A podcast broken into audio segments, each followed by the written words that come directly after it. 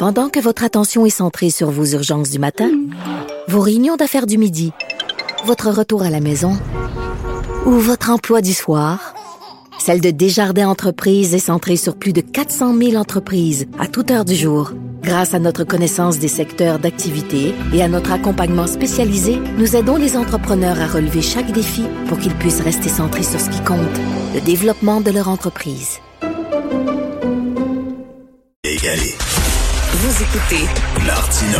Cube, Cube Radio. Alors, nous parlons euh, du français toujours parce que ça fait beaucoup jaser euh, ce dossier-là du Journal de Montréal et surtout le sondage léger d'aujourd'hui avec euh, un homme qui adore sa langue et la maîtrise très bien. Patrice Cocro, qui est comédien, qui est metteur en scène, qui est auteur, qui est conférencier, qui est avec nous. Bonjour, Patrice. Oui, bonjour, Richard. Bonjour. Alors, Comment tu réagis lorsque tu vois que 58% des jeunes de 18 à 34 ans, ça ne les dérange pas de se faire servir en anglais dans les commerces? Ben, écoute, j'ai envie de leur dire, vous êtes en 1970.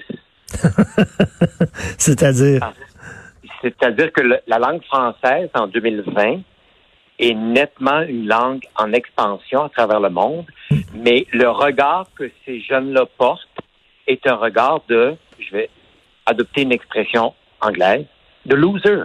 Hmm.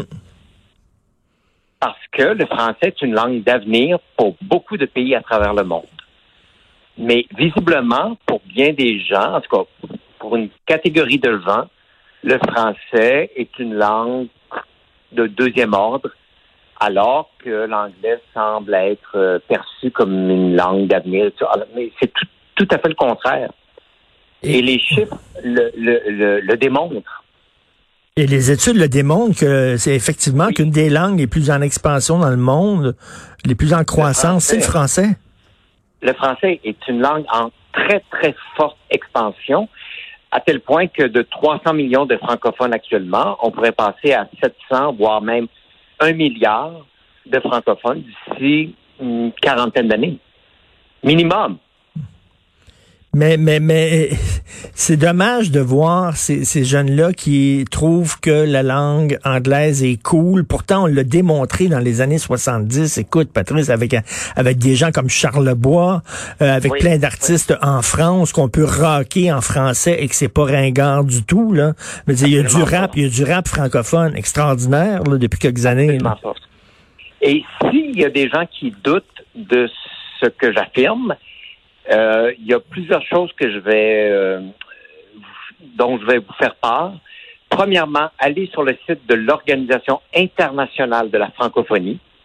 Euh, il y a 88 gouvernements et États qui sont membres de cette organisation-là, dont des, de multiples États dont le français n'est pas une langue première.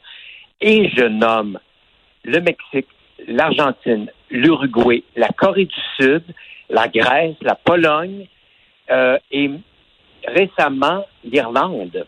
Hmm. Oui. Allez voir, allez sur le site et regardez le tableau. Si le français est une langue si niaiseuse, je ne vois pas pourquoi autant de pays dont le Mozambique, dont la langue officielle est le portugais, dont le Ghana, dont la langue officielle est l'anglais, euh, sont soit observateurs, soit États membres de l'Organisation internationale de la francophonie. De quoi on parle? Et je dois vous dire, moi, je suis allé en Chine, ah, j'ai quand même voyagé. Entre autres, en Chine, où est-ce que tu as TV5 Monde, tu as France 24, qui sont des chaînes de diffusion euh, continue. Et en Chine, le, la télévision nationale chinoise, et on parle de la deuxième puissance mondiale bientôt la première, a entre autres une version en arabe, en anglais et en français. Hmm. Oui. Mais, mais en français, en français, là. En Chine. En français. En Chine. Oui. Mais... Enfin, je, allez voir sur le site de la télévision nationale chinoise, la version, une des versions est en français. Les Chinois font des affaires en Afrique, dont à peu près 60% des États ont euh, la langue française comme euh, comme euh, mm. comme langue nationale officielle. Bien évidemment, il y, a, beaucoup de langues autres. Mais donc, si la Chine s'est mise au français, si l'Inde, avec les centres d'appel, s'est mise au français, s'il y a 100 millions d'apprenants du français, s'il y a 10 à 15 millions de nouveaux francophones par année, mes nièces en Californie sont allées à l'école française, ça se bouscule aux États-Unis et dans l'ouest du Canada pour les cours de français. Alors, quelle est la vision qu'on a au Québec du français? C'est 1970. Oui, une langue ringarde. Et c'est bizarre parce que oh, les jeunes, si tu l'as, si, on demandait aux jeunes quelles sont vos, vos causes, les causes qui vous tiennent le plus à cœur, ils diraient la diversité, c'est très important pour les jeunes. Et ah aussi l'écologie, l'environnement. Mais c'est quoi l'environnement? C'est protéger les espèces en voie de disparition et c'est protéger la diversité des écosystèmes. Mais mon Dieu, justement, la défense du français, c'est aussi protéger ben une espèce en voie de disparition, c'est protéger la diversité il faut, il faut que la langue française, qu'elle soit présente, qu'elle soit forte. Ça veut pas dire au dépend des autres langues. Tu peux parler anglais, puis tu peux parler espagnol, tu sais, il n'y a aucun problème, mais de protéger le français, ça veut pas dire de fermer la porte aux autres. Absolument pas. Et, je suis encore étonné de cette vision euh, passéiste, euh, mais qui, qui, qui relève beaucoup pour moi d'un sentiment d'être conquis. Et rappelons-le, le Québec est une des seules terres francophones conquises. Mhm. Ailleurs dans le monde, le français est une langue conquérante. Tout à fait.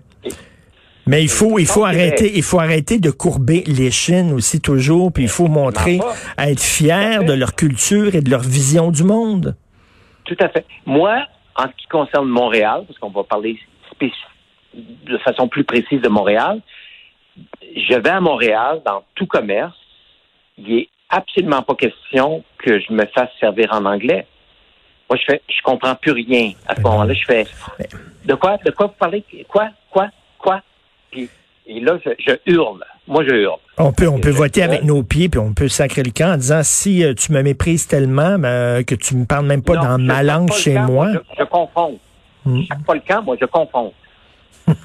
et, et, et, et, Patrice, euh, euh c'est je trouve ça extrêmement déprimant justement parce que si l'anglais avance, le français recule. C'est pas c'est pas d'être un contre l'autre. C'est pas de fermer la porte aux autres. C'est d'être fier de, de, ce qu'on est, de dire on est chez moi et tu me parles dans ma langue chez moi. Ça veut ça, ils, voient ça eux autres comme une forme de fermeture, une forme d'intolérance et un refus de l'autre.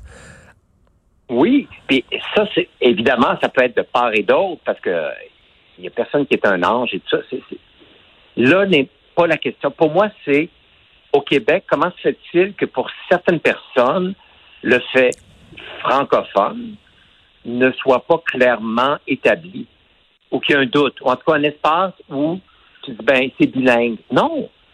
Pourquoi pourquoi on rentre là-dedans? C'est pas bilingue, c'est francophone. Est-ce qu'à Toronto, tu dis c'est bilingue? Non, c'est anglophone. Et d'ailleurs, d'ailleurs, on dit, d'ailleurs, on dit, bon, c'est pour euh, accommoder les touristes étrangers. Bon, là, on sait qu'il n'y en a ah, pas de touristes étrangers en pandémie, mais ça le dit, les étrangers, quand ils viennent ici, ils viennent au Québec. Ils veulent pas, euh, euh, ils veulent pas sentir qu'ils sont à Pittsburgh. Ils veulent pas sentir, ils veulent avoir un certain dépaysement. Et moi, je suis convaincu que les, les touristes étrangers, entre autres les Américains, lorsqu'ils viennent à Montréal, ben, ça fait partie du charme de Montréal, c'est le côté français. Sinon, Christy, si on n'a pas ça, qu'est-ce qu'on leur offre de différent qu'ils ne peuvent pas avoir à Milwaukee ou à, ou à Cincinnati? Absolument. Mais tu viens de dire quelque chose qui, pour moi, relève d'un problème. Tu as, parlé du charme. Pas une affaire de charme. Mhm. Le français n'est pas une langue charmante. C'est une langue d'affaires. La troisième du monde. C'est une langue de, de business, comme disent les Français. C'est une langue d'affaires. C'est une langue la, la trois ou quatrième langue d'Internet. C'est une langue de large diffusion. C'est une langue d'affaires. C'est une langue de, de, de, culture. C'est une langue de, de, de science. C'est une langue absolument en, qui se situe, qui s'inscrit totalement en 2020. Donc, c'est pas seulement une langue de séduction là et de charme et de tout ça. Là. pour toi, c'est une langue de... On n'est pas dans, le camembert et la, la, baguette. là. on est dans une langue de, de, culture et de, de science et d'affaires. et, très actuel. Et lorsqu'on voit en France, là, en France, eux autres, là, lorsque tu lis les magazines français, les, écoute, c'est incroyable le nombre d'anglicismes. Hallucinant, le food, la section food, puis la section, ce n'est que des anglicismes. Sauf que eux peuvent se le permettre parce que leur langue, elle est solide, parce que leur langue, ils sont beaucoup, ils sont nombreux, leur langue est solide, ils sont pas entourés d'un océan anglophone. Nous, on, euh, euh, avoir des anglicismes comme ça, finalement, c'est beaucoup plus dangereux au Québec. Oui, et je te dirais, à contrario, que pour être allé à Londres deux fois plutôt qu'une, l'effet inverse se produit. Euh, il y a combien de fuselage et de valet parking et de et de je sais pas combien de, de termes français de terrain et de, et de ménage à ménage à et de surveillance et de je sais pas quoi de, de de bureau et de écoute ils sont truffés de de, d'emprunts aux Français. En Californie, tu as les chez McDonald's, j'ai vu euh, frappé, frappé, tu as déjà vu, ils sont, ils sont, c'est la même patente.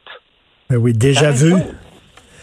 Ben oui, tout à fait. Mais puis, tu sais, s'ouvrir à l'autre, si je veux bien, mais il faut que j'existe aussi pour m'ouvrir à l'autre. Il faut qu'il y ait moi, puis il faut qu'il y ait toi pour qu'il y ait un dialogue. Et toi avec ta culture, ta langue, et moi avec ma culture et ma langue. Et si on n'arrive même pas à se faire servir dans notre langue chez nous, où c'est qu'on va se faire servir dans notre langue? C'est une aberration, ça. C'est une aberration. Et comme tu dis, c'est vraiment un réflexe des années 70. C'est un réflexe de loser, de perdant, comme tu dis. Et Patrice, j'aimerais euh, rappeler que on a fait un DQVS avec toi, devine qui vient souper, un balado avec Martin Petit et toi. Oui. C'était passionnant. C'était une discussion super le fun. On a parlé de plein de sujets, d'humour, de censure, de mort, de maladie, d'un paquet d'affaires. Et, euh, et donc, on peut écouter ça ici sur notre, sur notre bibliothèque de balado. Allez voir ça sur le site Internet de Cube. Donc, c'est Patrice Cocro et Martin Petit. C'est une sacrée belle rencontre. Merci, Patrice. Merci. merci, euh, Richard. C'était formidable. Puis, euh, au plaisir. Merci beaucoup. Alors, metteur en scène, auteur, conférencier, comédien Patrice Cocro.